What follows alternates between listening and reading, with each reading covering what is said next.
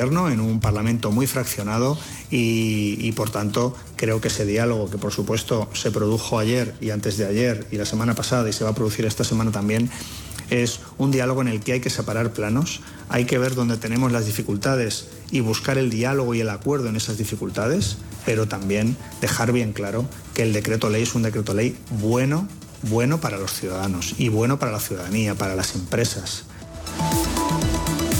Continúan escuchando Radio Intereconomía, se quedan ya con Javier García Vivian y cierre de mercados. La información volverá dentro de una hora.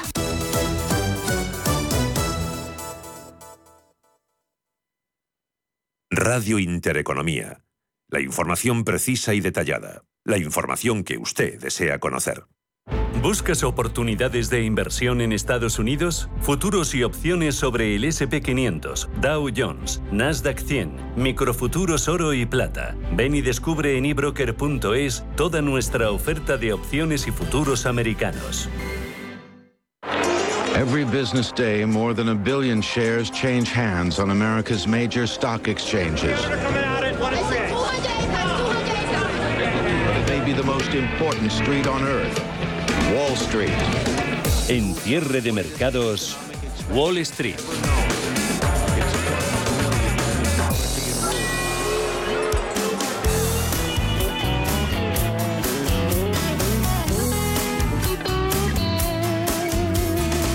La reacción que vimos ayer en el último tramo de sesión en Wall Street, también cierta mejora que se ha visto hoy en los mercados asiáticos, en concreto chinos. Eso en cierta forma está cortando la oleada bajista que asolaba en los últimos días a los europeos. Nervios se templan, subidas resurgiendo en el viejo continente. Caso de bolsa alemana, gana el DAX un 0,7, 0,8 se anota bolsa francesa, sube Milán un 0,29, Eurostox un 0,53, IBEX 35 no, cae nuestro índice de referencia de bolsa española lo hace un 0,46% en 8.534 puntos. Eh, rezagado que se queda en esa evolución de índices en el viejo continente por el pinchazo en la banca. Luego lo vemos de cerca, de momento nos fijamos en mercado americano donde tenemos eh, pérdidas muy abultadas para tecnología, abajo Nasdaq más de un 2%, el 100 en los 13.247 puntos, SP500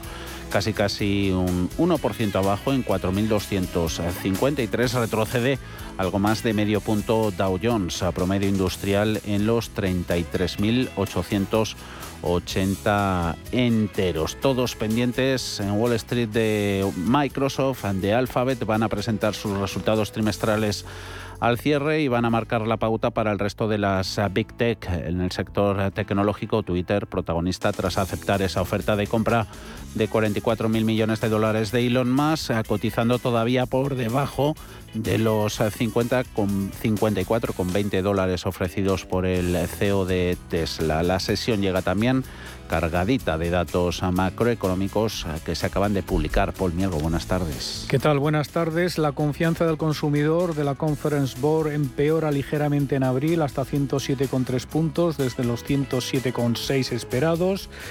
Los pedidos de bienes duraderos, eso sí, vuelven a subir en marzo, un 0,8% frente al 1% esperado y frente a la caída del 1,7% del dato anterior. Mejora que se produce gracias a la fortaleza del gasto en las empresas. El índice de actividad empresarial no manufacturera de la Fed de Filadelfia, sin embargo, ha quedado muy por debajo de lo esperado, en 27,5 frente a 38,1.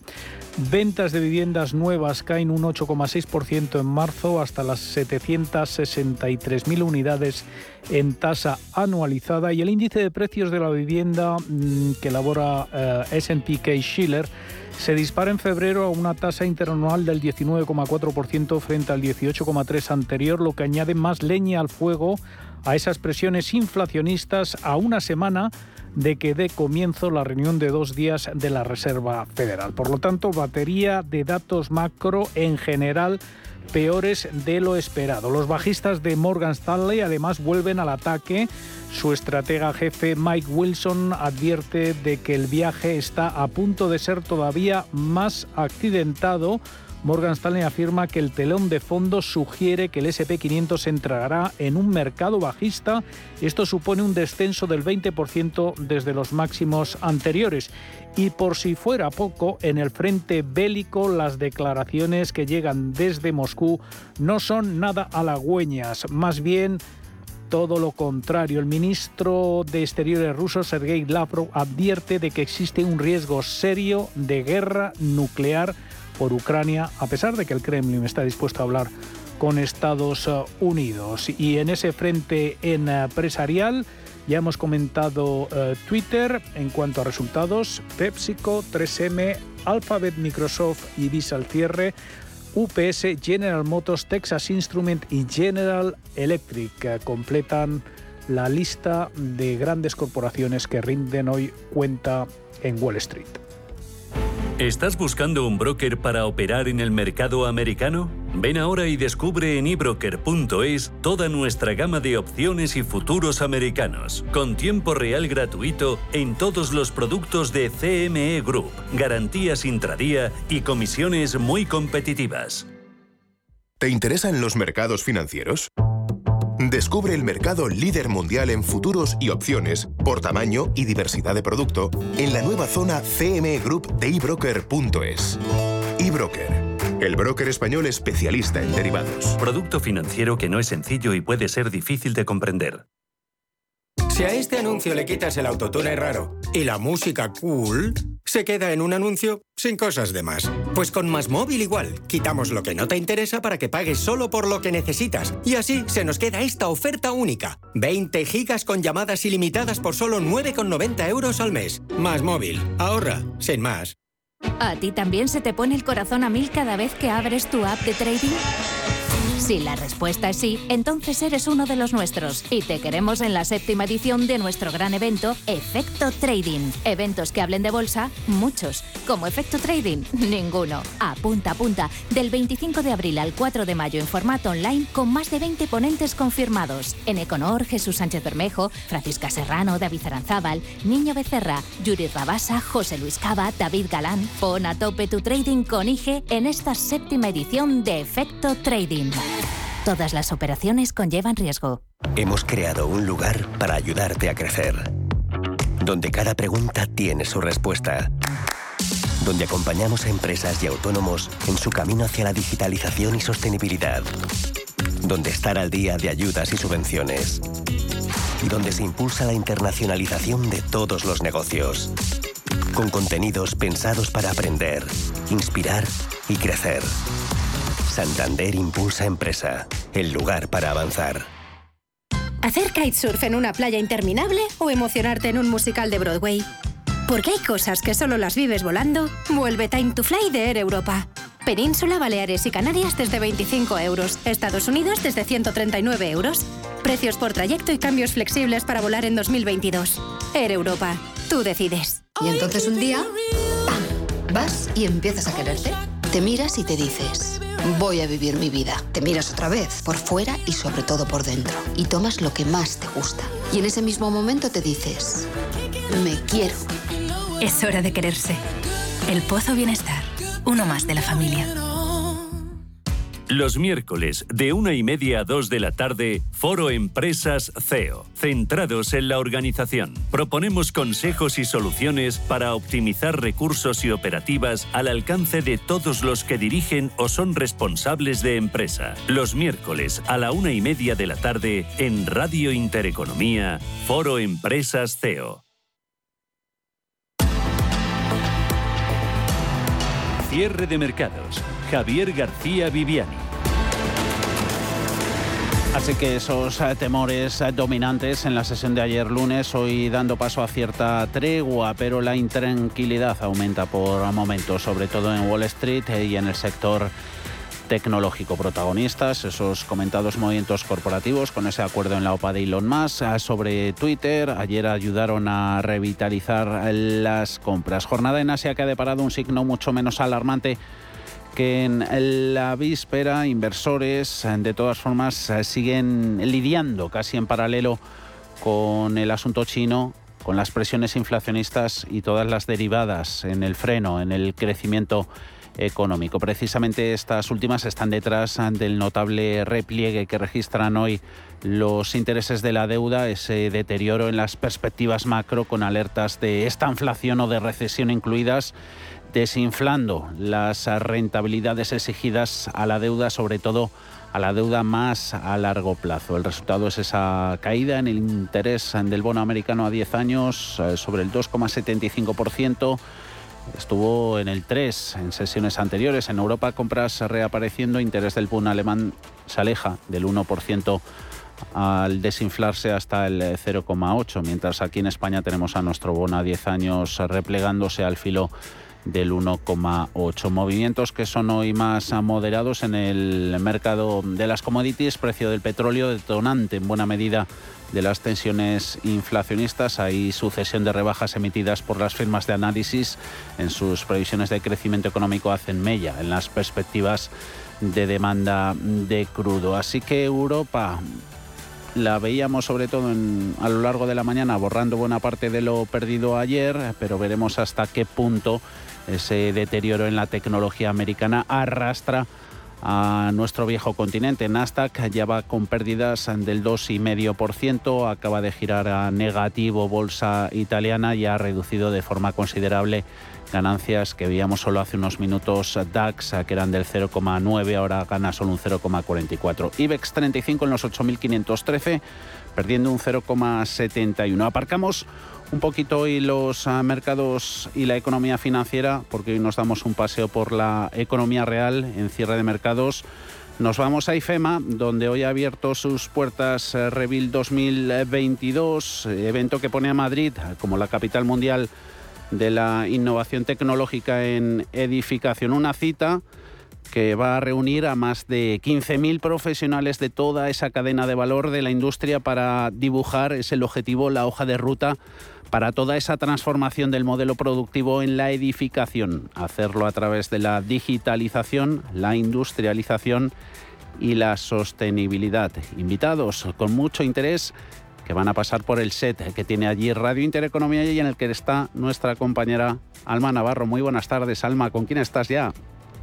Muy buenas tardes, Javier. Efectivamente, esas tres palabras, digitalización, industrialización y sostenibilidad, son las que más se están repitiendo en esta edición de Revil 2022. El lema es We Build the Future. Y ya tenemos aquí a Araceli de la Fuente, es la directora de comunicación corporativa en Mitsubishi Electric España. Ya la saludo, Araceli. Muy buenas tardes y bienvenida. Muy buenas tardes y encantada.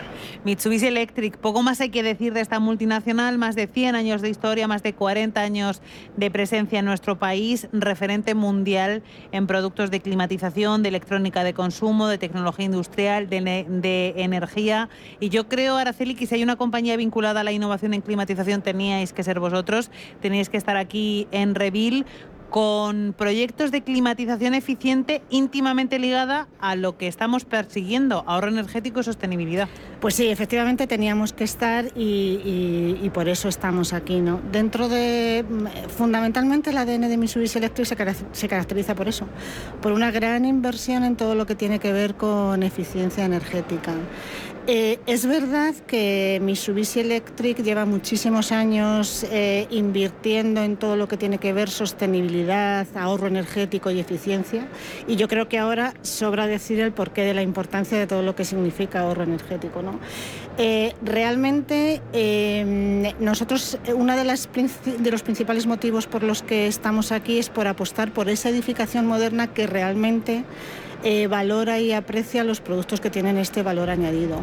El mercado nos ha demostrado que ya, gracias a Dios, eh, bueno, esa percepción de productos que aparentemente puedan ser un poco más caros de lo que es la competencia, sí que el nivel de amortización es muchísimo más rápido, precisamente por eso, por todo lo que tiene que ver con eficiencia. Eh, además, hay un punto que también creo que empieza a calar un poquito cada vez más en todos nosotros, es el concepto de, de sostenibilidad con una tangibilización clara. Es decir, nosotros hablamos de sostenibilidad porque podemos decir las cosas que realmente hacemos. No es una palabra hueca que en algún momento podría significar. Ser sostenible significa invertir y esa es nuestra apuesta y por eso estamos aquí. A través de una serie de productos he estado dándome una vuelta por el stand antes y he visto esos aires acondicionados de última tecnología, de última generación, aerotermia, fuerte apuesta me han contado por esa aerotermia, y filtros de aire que aunque el COVID poco a poco, por suerte, nos vaya abandonando, vayamos conviviendo con él, yo creo que un producto de ese tipo, por ejemplo, se va a quedar. Se va a quedar, o sea, hay, cosas que ya forman parte de nuestra vida. Mira, hace un ratito comentábamos como en la cultura asiática, pues la mascarilla y todo lo que tiene que ver con calidad de aire interior lleva muchos años instaurado. Y, es un poco lo que está pasando aquí. Es decir, a ver, en cualquier eh, edificio de oficinas grandes, cualquier hospital, todo lo relativo a calidad de aire interior ya estaba instaurado, pero ahora ha pasado más a un uso doméstico. Es decir, ya no es solamente un problema de COVID, es un problema de que dependiendo de tu momento vital, tú quieres que tu calidad de, aire sea, buena. Tengas un niño, tengas una persona mayor, tengas una mascota, eh, tengas fumadores en casa. Entonces, eso ya, mm, lamentablemente, y debido a todo lo que hemos vivido en estos dos últimos años, se queda con nosotros. Aerotermia, pues lo mismo. Eh, yo mm, creo que ahora mismo no hay ningún tipo de promoción de vivienda medio alto que no considere la aerotermia como sistema de climatización. Si nos remontamos hace 5, 6, 7 años, pues posiblemente la gente solamente conocía las calderas. Ahora mismo ya hablamos de una energía sostenible. Recordemos que aerotermia utiliza el aire exterior como fuente energética, con lo que al final tú en cuanto a consumo energético total no pagas más allá de un 25% de lo que realmente utilizas. Y aire acondicionado lo mismo, aire acondicionado que quizás en este caso es culpa un poco de las marcas que no hemos sabido transmitirlo. Al final el aire, el aire acondicionado en consumo anual no representa más allá del 2,5% del total consumo energético de una vivienda. Entonces, ¿qué significa esto? Hombre, pues que la apuesta por productos de alta eficiencia es, es claramente, claramente una apuesta ya no de futuro, sino de presente alta gama, alta eficiencia. Hablábamos de esa necesidad de que haya concienciación por parte del, consumidor, del usuario, del promotor, etcétera, de que hay que apostar por productos eh, de alta calidad para que desde el punto de vista de la, eficiencia energética se note. Eh, ¿Notáis ya ese cambio de mentalidad Sí, sí, sí, y como te decía, a ver, ser sostenibles, ser eficientes no es barato. Es decir, requiere unos niveles de inversión que al final trasladas al mercado. Nosotros, sorprendentemente o paradójicamente, eh, siendo un producto que no es barato, de hecho podemos decir que somos de las marcas más caras del mercado, somos los líderes del mercado. O sea, es verdad, recordemos que es un producto de larga duración, es una apuesta y el consumidor cada vez más entiende y compara. Entonces, claro que sí, por un lado está el consumidor y luego por otro lado están todos los actores que intervienen en esta cadena de valor. Aquí hay representantes, yo creo, de la edificación y de la construcción donde claramente están apostando por lo que nosotros llamamos sostenibilidad tangible, es decir, por, por, por, es verdad, productos eficientes que se traducen en un ahorro energético para, la para el usuario de esa vivienda, para el usuario de esa casa.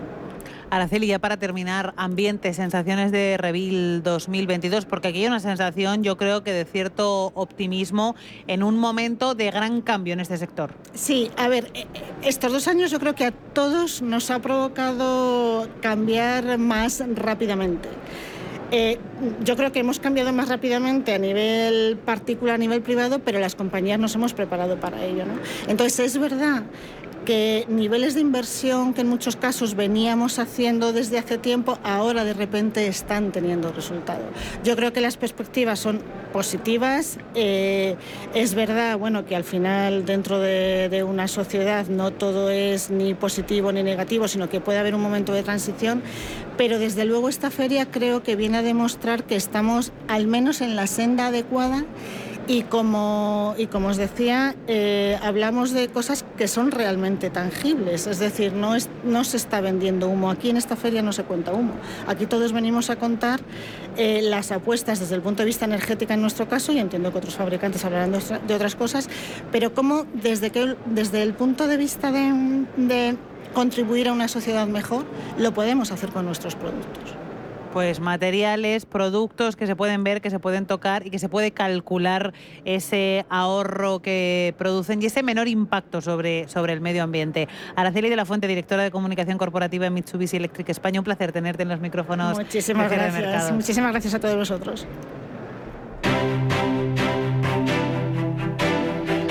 Grupo ACS patrocina este espacio credibilidad, que no es solo cuestión de reputación, también es un negocio, para nada es un gasto, sino una inversión por la que deben apostar grandes y pequeñas empresas. Inversión en renta variable, ¿cómo está la cosa? Pues con pérdidas en IBEX 35 del 0,92%, 8.495 puntos, muy cerquita de mínimos del día, los ha tocado en 8,489, lejos bastante más de 200 puntos de su máximo de la jornada, 8.703 eh, pérdidas en IBEX, eh, que son las mayores en estos momentos entre las eh, principales bolsas europeas, indicadores del viejo continente que ya han girado a terreno negativo, Bolsa de Milán hace unos minutos. Ahora se suma Eurostox 50, el pan europeo, con descuento del 0,04 en 3.756, haciendo pupa esas pérdidas del 2,6% que ya registra Nasdaq 100 y SP500 y Dow con descensos que ya superan el 1,5 y el 1% eh, respectivamente. Dentro del IBEX, las mayores caídas son para Farmamar, cercanas al 9%, 70 euros con 54. Santander, en el día de presentación de resultados del primer trimestre, vaya rango en el que se está moviendo la compañía, subía a primera hora, tocando en máximo los 3 euros con 16, el mínimo justo ahora, 2 euros con 86 el título del Santander. Sabadell con caídas del 5%, luego le siguen con pérdidas que superan el 1,5%, Siemens Gamesa 3,7%, Bank Inter un 1,8%, CaixaBank un 1,7% de descensos. Bancos que también están saliendo perdedores en el resto de Europa, donde se ven descuentos en el italiano Intesa del 0,7%. Entre los más perjudicados,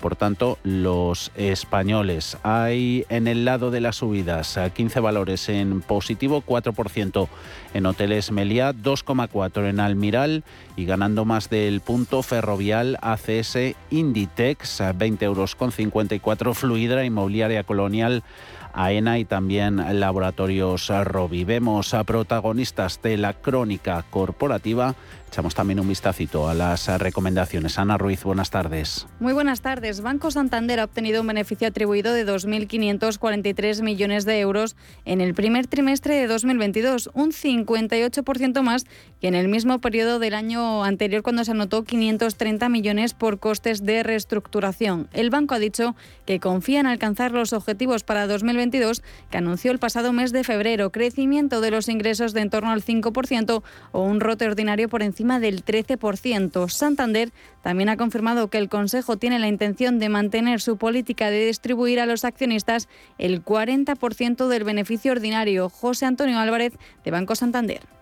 Con esta dinámica a lo largo de la cuenta de resultados, los resultados del trimestre han superado los 2.500 millones de euros, que es una cifra muy destacable, y los niveles de capital están en torno al 12%. Por lo tanto, yo calificaría el trimestre como excelente, muy buen primer trimestre, donde el banco eh, está cumpliendo, no solo cumpliendo, estamos excediendo las expectativas que nos habíamos fijado para el conjunto del año y por esa razón en la Junta General de Accionistas ya eh, hablamos de que reiterábamos en un escenario distinto al que esperábamos nuestros objetivos para el año como alcanzables eh, en el ejercicio. Mientras el beneficio después de impuestos de Nagas en el primer trimestre se ha situado en 69,3 millones de euros, un 25,4% menos que en el mismo periodo de 2021. La compañía ha señalado, sin embargo, que estas cifras están en línea con lo esperado para el primer trimestre del año y para alcanzar el objetivo establecido para el año 2022 de superar los 430 millones de euros. Por su parte, Ibercaja se plantea salir a bolsa a finales de mayo-junio o primeros de julio, después de descartar llevar a cabo la operación en abril por la volatilidad que todavía se experimenta en los mercados. Y por último, entre las recomendaciones tenemos a Indra, que cuenta con el respaldo de Bestinver, ha reiterado el consejo de compra y también ha elevado el precio objetivo que otorga la empresa de 11,75 a 12,15 euros por acción.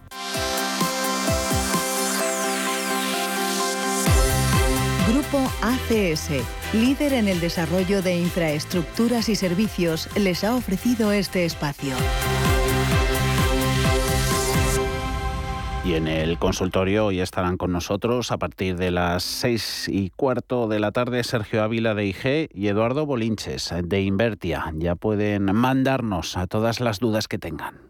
91 533 18 51 o 609 22 47 16 para las notas de voz y WhatsApp. El suelo se mueve bajo nuestros pies y parece que no hay otra salida. De lunes a jueves, consultorio de bolsa y fondos de inversión en cierre de mercados. Con Javier García Viviani, Radio Intereconomía.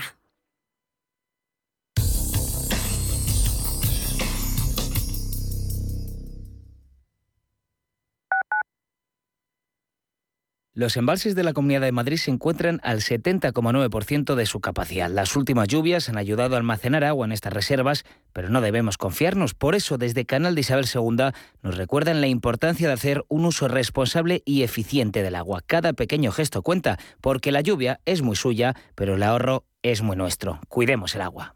Prístino es una casa de comidas contemporánea situada en el Paseo de Eduardo Dato 8 de Madrid. Nuestra carta incluye platos madrileños tradicionales y se completa con sugerencias del día, carnes y pescados, callos, verdinas, potajes, pisto, rabo de toro. Contamos con una amplia terraza. Prístino, Eduardo Dato 8. Reservas en el 91 737 3640 y en restauranteprístino.com.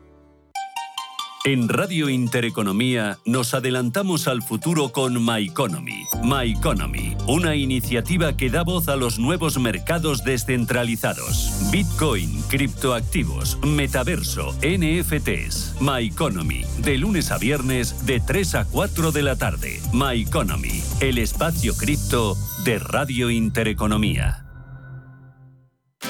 Estamos en constante cambio. El mundo cambia, cambia nuestro entorno. Cambios que nos hacen reflexionar, cambios que nos hacen apostar por fórmulas diferentes. En la radio apostamos por el sector inmobiliario. Súmate al cambio con IDE Inmobiliario. Cada jueves de 11 a 12 de la mañana con Elena Fraile en Radio Intereconomía. Nos sumamos al cambio.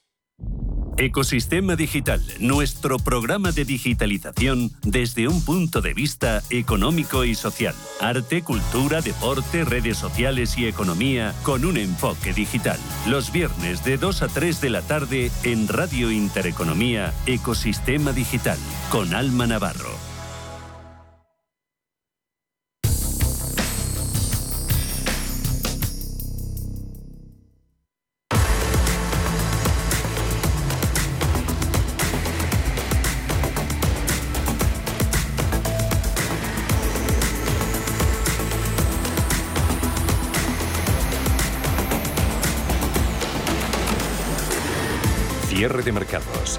Del ahorro y la inversión.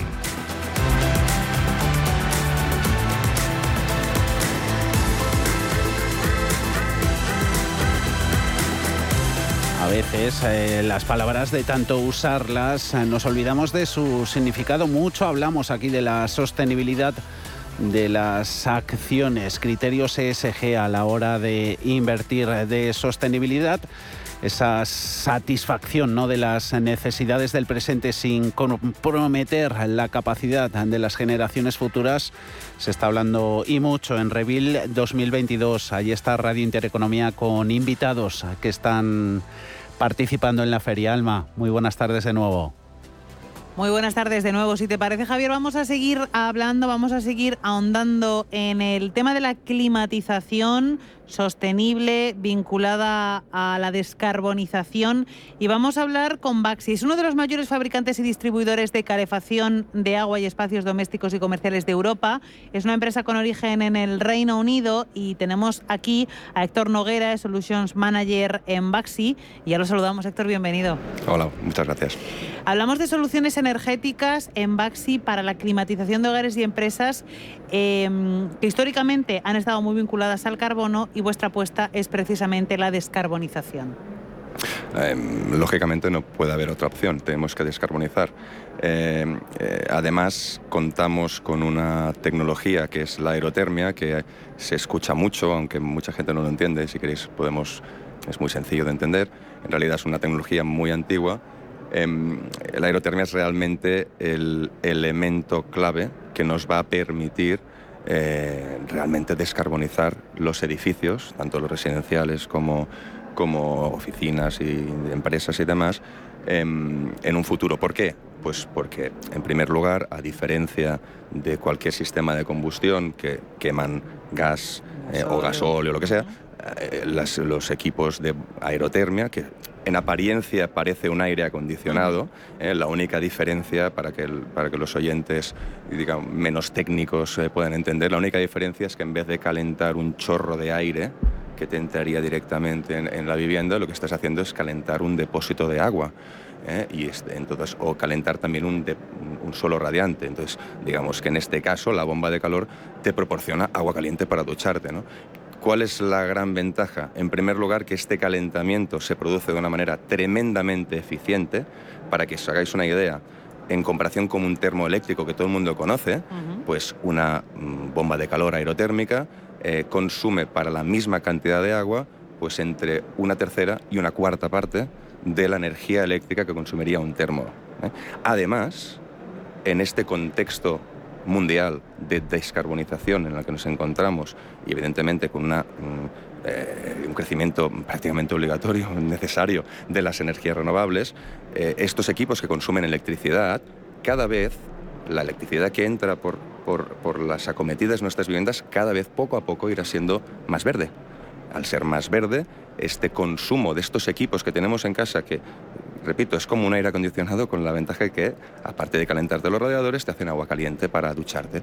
Este mix energético cada vez es más renovable, por tanto es más verde y implica que hay menos carbón y menos gasóleo quemando en grandes centrales de producción. La aerotermia es una de las soluciones energéticas, yo creo que, que más se están generalizando en los últimos tiempos dentro de este universo renovable. Entendemos que es una solución con una inversión importante inicial, pero que supone un ahorro importante en el largo plazo. Eh, sin duda. O sea, en primer lugar, em, efectivamente, eh, no tiene nada que ver la tecnología eh, que hay dentro de unos equipos de aerotermia con la tecnología que tenemos dentro de una caldera. y eso tiene un coste. tiene un coste, no tiene más. al final, y aparte todo el mundo lo va a entender, estamos hablando de, de más kilos de cobre, de más kilos de aluminio, la vida del equipo, evidentemente, eh, es equiparable o incluso superior al que podría ser un elemento de combustión.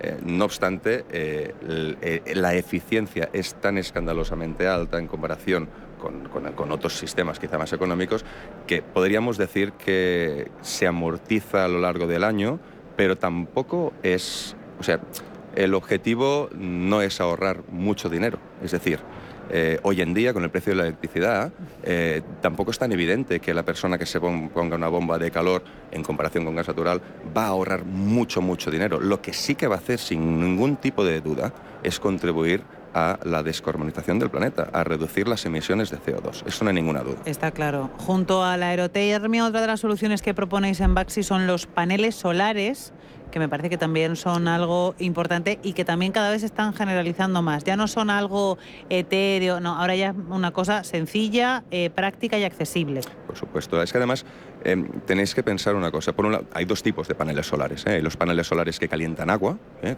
que, servirían simplemente para hacer un calentamiento, de agua también para ducharse y demás. Y luego los que se están generalizando hoy en día son los paneles fotovoltaicos, que lo que producen es electricidad.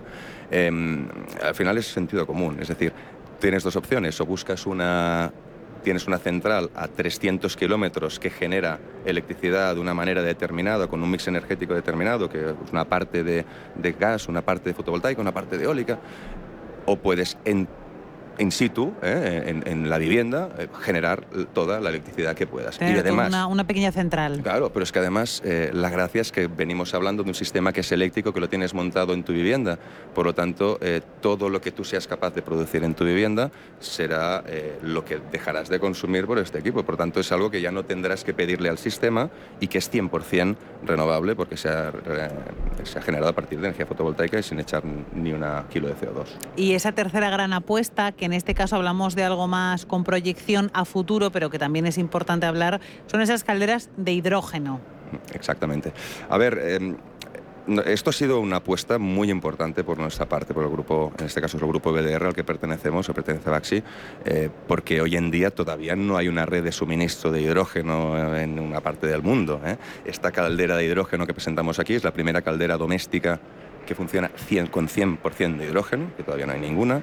Em, y, evidente, y tiene un vicio esta caldera que es que requiere hidrógeno todo el rato, ¿eh? como, como, una caldera de gas, que eh, pues requiere gas, pues esta y entonces la generación de hidrógeno no es tan evidente, em, es eh, la acumulación del hidrógeno ocupa más espacio, hay que comprimirlo, entonces es algo que en que toda la sociedad, toda la, la sociedad tecnológica tiene que trabajar, hace falta inversión pero nosotros ya tenemos la caldera. Nosotros hemos, hemos creído, aparte de tener calderas también en el mercado que ya se comercializan, cualquiera de nuestras calderas hoy en día puede quemar un 20% del gas que entra, puede ser hidrógeno. Esto es algo pues, que hemos decidido hacer también un paso adelante para el día en que esta red de gas que tenemos se vaya adaptando, porque no se va a arreglar todo con coches eléctricos, no se va a arreglar todo con fotovoltaica, no se va a arreglar todo con, Tiene con que ser una solución combinada, está claro. Sin ningún tipo de duda. Entonces nosotros creemos, estamos plenamente convencidos de que el hidrógeno va a jugar un papel muy importante en, esta transición, eh, transición, energética, sobre todo en el, vector térmico. Entonces, nosotros ya tenemos la caldera y de hecho la caldera se está probando en tres pruebas piloto, en Holanda, en Reino Unido y ahora empezará en Alemania, donde están funcionando y evidentemente todavía no la comercializamos porque no hay gas, no hay una red de hidrógeno disponible, pero entendemos que nuestra responsabilidad como empresa, que nosotros lo que tenemos es I más D para fabricar equipos, es crear el equipo. Y el equipo ya lo tenemos, hoy lo presentamos aquí y entendemos que es una, es una oportunidad y animamos al resto de fabricantes a que hagan exactamente lo mismo, por supuesto. El equipo lo hemos visto nosotros y si te parece, Héctor, te emplazo a que el año que viene, en estas mismas fechas, hablemos de en qué fase está eh, el mundo de las calderas de hidrógeno, que probablemente haya avanzado un montón. Estaré encantado. Pues Héctor Noguera, Solutions Manager en Baxi, un placer tenerte en los micrófonos de cierre de mercado. Muchas gracias, Alma.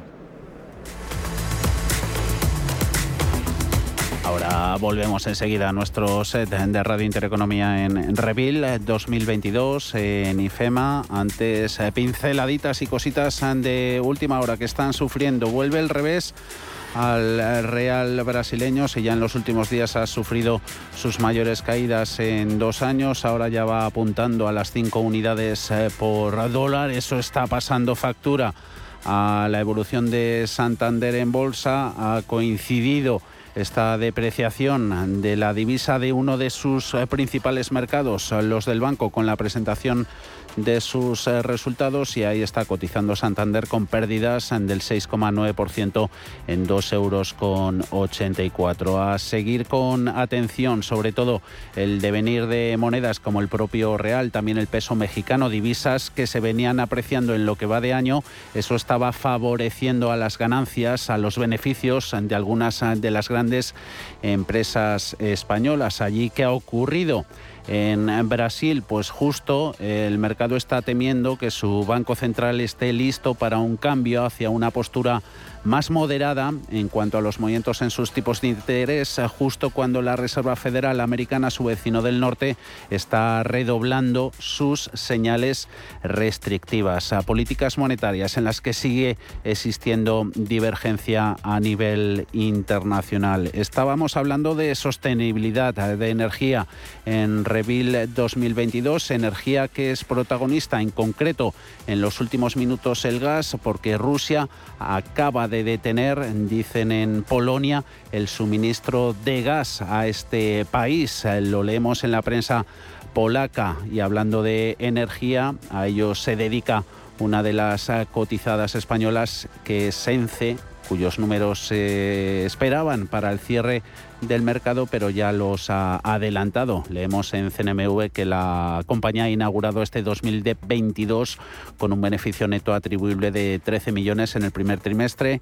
Consejo que ha acordado también distribuir un primer dividendo a cuenta por este mismo importe, equivalente a 0,054 euros brutos por acción. Retribución que se va a abonar el próximo 11 de mayo. Destacan en los números de ENCE una fuerte generación de caja en ese periodo que alcanza los 58 millones de euros.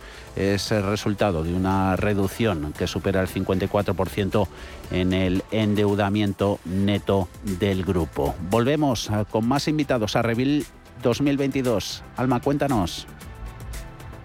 Vamos. Y aquí seguimos en Revil 2022 y ahora nos vamos a centrar en el Congreso Nacional de Arquitectura Avanzada y Construcción 4.0 que se celebra en el marco de esta feria de innovación en el sector de la construcción. Hasta el 28 de abril ya voy a recibir a Ignasi Pérez, es el director precisamente de este Congreso Nacional de Arquitectura y Construcción Avanzada 4.0. Ignasi, bienvenido. Muchísimas gracias más de 400 expertos internacionales que están aquí para desvelar en este Congreso las claves de la nueva edificación. Y hablábamos de tres palabras antes, Ignasi, industrialización, sostenibilidad y digitalización, ¿no? Exacto. Estas son las tres claves que nosotros utilizamos desde el nacimiento de Revil, pensando que son los vectores que han de generar el cambio en el sector. Entonces, em, no es que sean claves inventadas. Eh, en cualquier otro sector, la digitalización ha producido eh, esta necesidad por el dato y estos datos se convierten en una posibilidad de eh, marcarse mejor en el mercado, de producir mejor, de producir de una forma más adecuada. Y entonces esto, en el sector de la construcción, esta digitalización ha de permitir la industrialización y la construcción industrializada es algo que ahora está naciendo en España de una forma muy rápida y es una manera de intentar... Eh, de intentar encontrar también eh, las claves como de futuro de esto.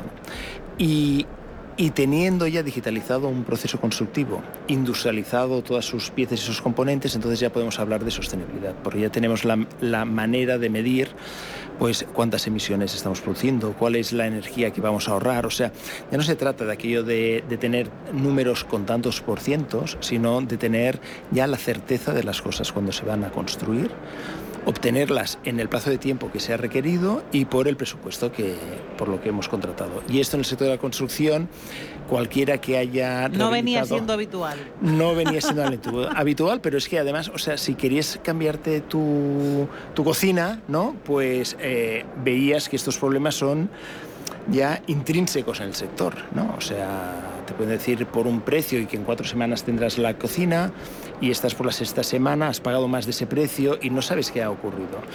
Esto es lo que no ocurre en ningún otro sector. ¿no? Cuando vamos a comer a un restaurante, cuando vamos al súper, cuando compramos eh, un automóvil, cuando nos compramos unas gafas, se supone que lo que te van a entregar es del color que tú habías pedido y con las dioptrías que te habían medido. Y esto en la construcción, pues no es tan habitual y esto es cambiarla de una forma radical.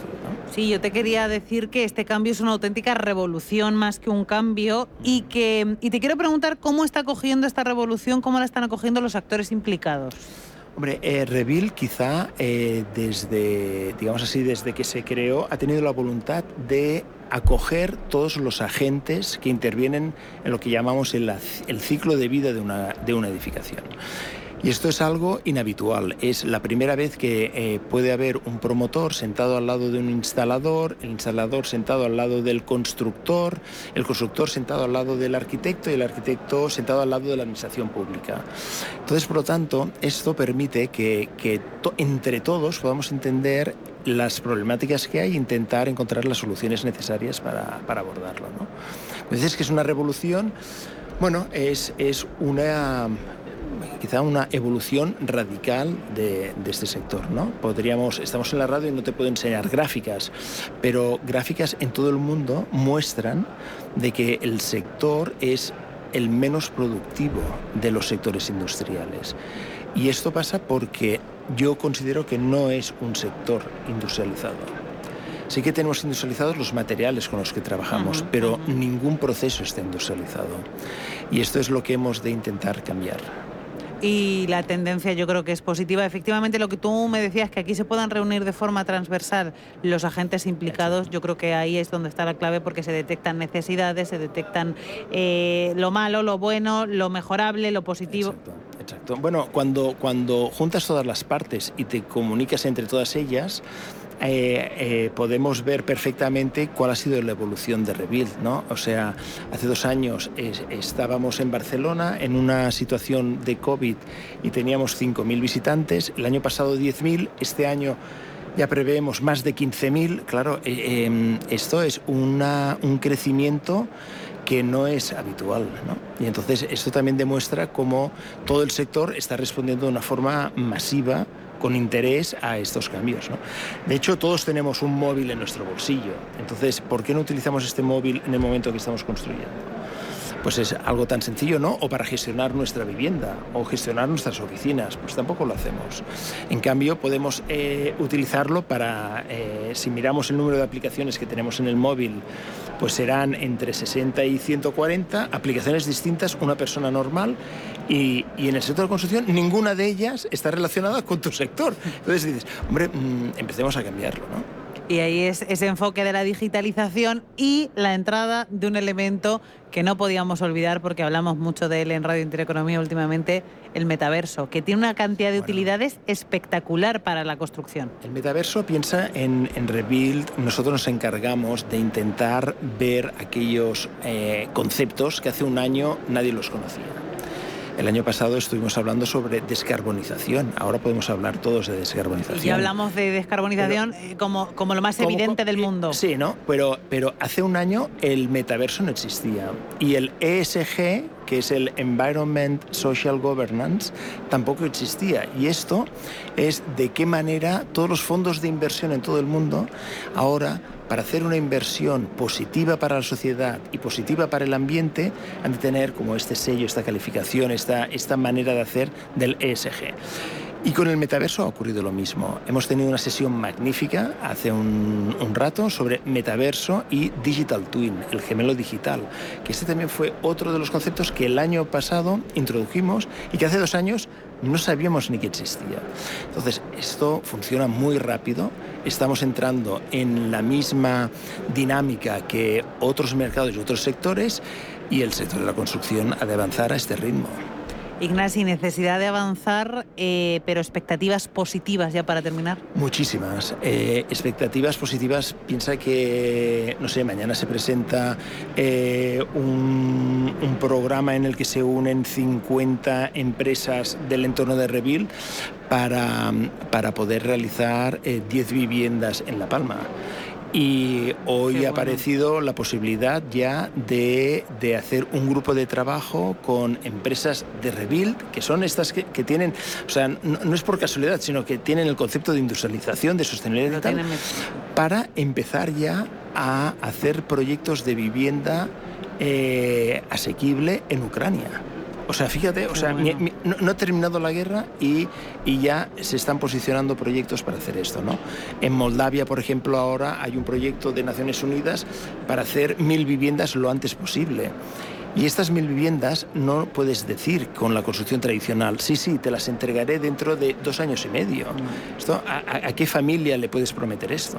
Entonces, se está formando casi, eh, diríamos así, casi como un clúster, un, hub de empresas que tienen esta mentalidad, esta manera de hacer y van a salir, cuando me pedías eh, datos eh, positivos y optimistas, es que son todos. En este momento eh, vamos a tener lo que se llama una construcción resiliente, un sector que es capaz de, después de una situación post-catástrofe, pues poder actuar y, poder dar respuesta. Eh, y asimismo hemos de mm, posibilitar pues que los temas logísticos que tenemos, los temas de, la guerra, del post-COVID, etcétera, pues los hemos de superar, como cualquier otro sector que los está superando, ¿no? Y lo hemos de hacer de la misma forma. Pues todos los datos positivos por delante. Yo creo que por el camino vais, así que enhorabuena Ignacio Pérez, director del Congreso Nacional de Arquitectura y Construcción Avanzada 4.0. Un placer. Pronto será 5.0 seguro. Esperemos, dentro de poco. Cuando consigamos este, el 5.0 seguro. Muchísimas gracias. A vosotros. Y ahora vamos ya con la última entrevista en este especial cierre de mercados desde Revil, desde IFEMA, aquí en Madrid. Y ya vamos a recibir a José Carvajal, es ingeniero de proyectos en Visendum. ¿Y qué es Visendum? Pues soluciones de madera con bastantes utilidades de las que ahora vamos a hablar. Eh, José, bienvenido a los micrófonos de Radio Intereconomía. Muchas gracias, es un placer, yo soy un seguidor vuestro. Pues muchísimas gracias por, por escucharnos. Eh, vemos aquí los propios tablones de madera.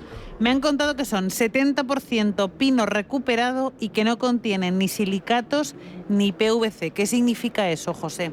Mira, el concepto eh, que llevamos nosotros fabricando la central es, española, está en Zaragoza, Zaragoza. Es, un concepto de un producto español, europeo. Madera tecnológica para exterior, con marca registrada de madera tecnológica. Significa que no cortamos ni un solo pino para hacer nuestro producto, lo podemos reciclar 100%, 25 años de garantía y con estos tablones de madera pues se hacen playas de piscina, vallas, pérgolas, bancos, bancos curvos, por ejemplo, especialmente para la institución pública. Estamos hablando de sostenibilidad. Desde el 99 estamos haciendo sostenibilidad. Hay una foto en nuestro stand del aeropuerto de Barcelona, las plazas exteriores, las pérgolas, las curvas de Ricardo Bofill. Lleva 15 años.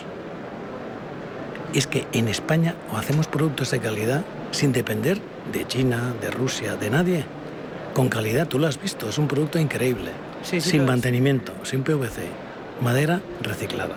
Y hablábamos de que las principales novedades de este material es que se puede cortar, que se puede curvar. O sea, lo, hacemos con una tecnología muy avanzada, entonces los arquitectos nos envían sus planos en CAD y nosotros los metemos en la máquina y lo curvamos con esta tecnología. Perfectamente. Somos los únicos en todo el mundo que curvamos.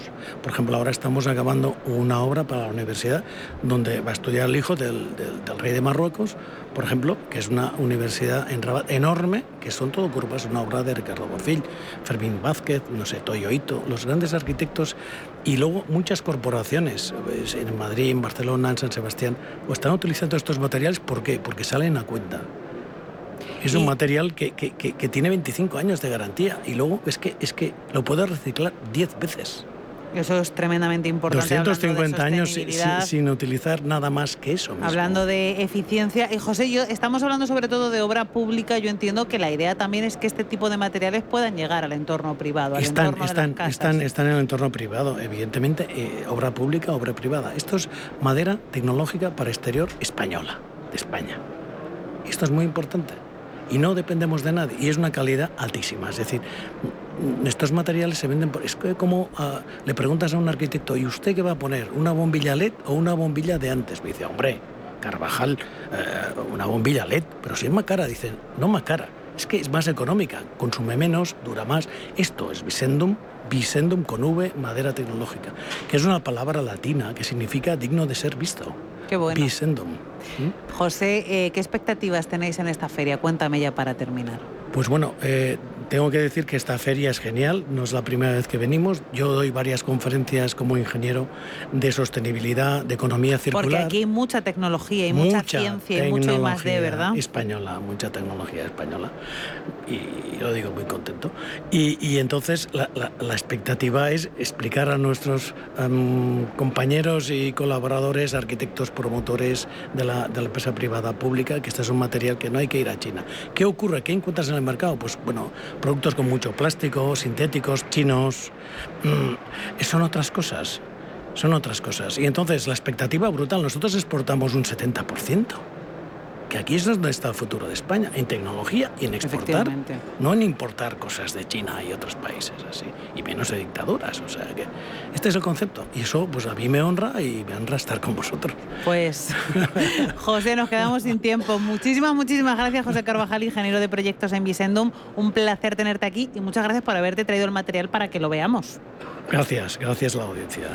Y ya vamos a despedir este especial cierre de mercados desde Revil 2022 hasta el 28 de abril aquí en IFEMA Madrid, feria en torno a la digitalización, la industrialización y la sostenibilidad del sector de la construcción.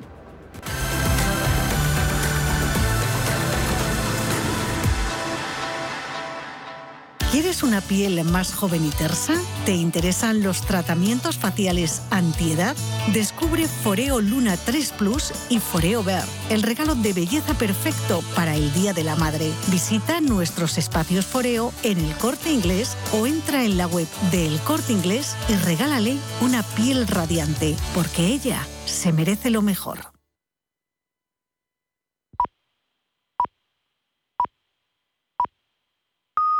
Son las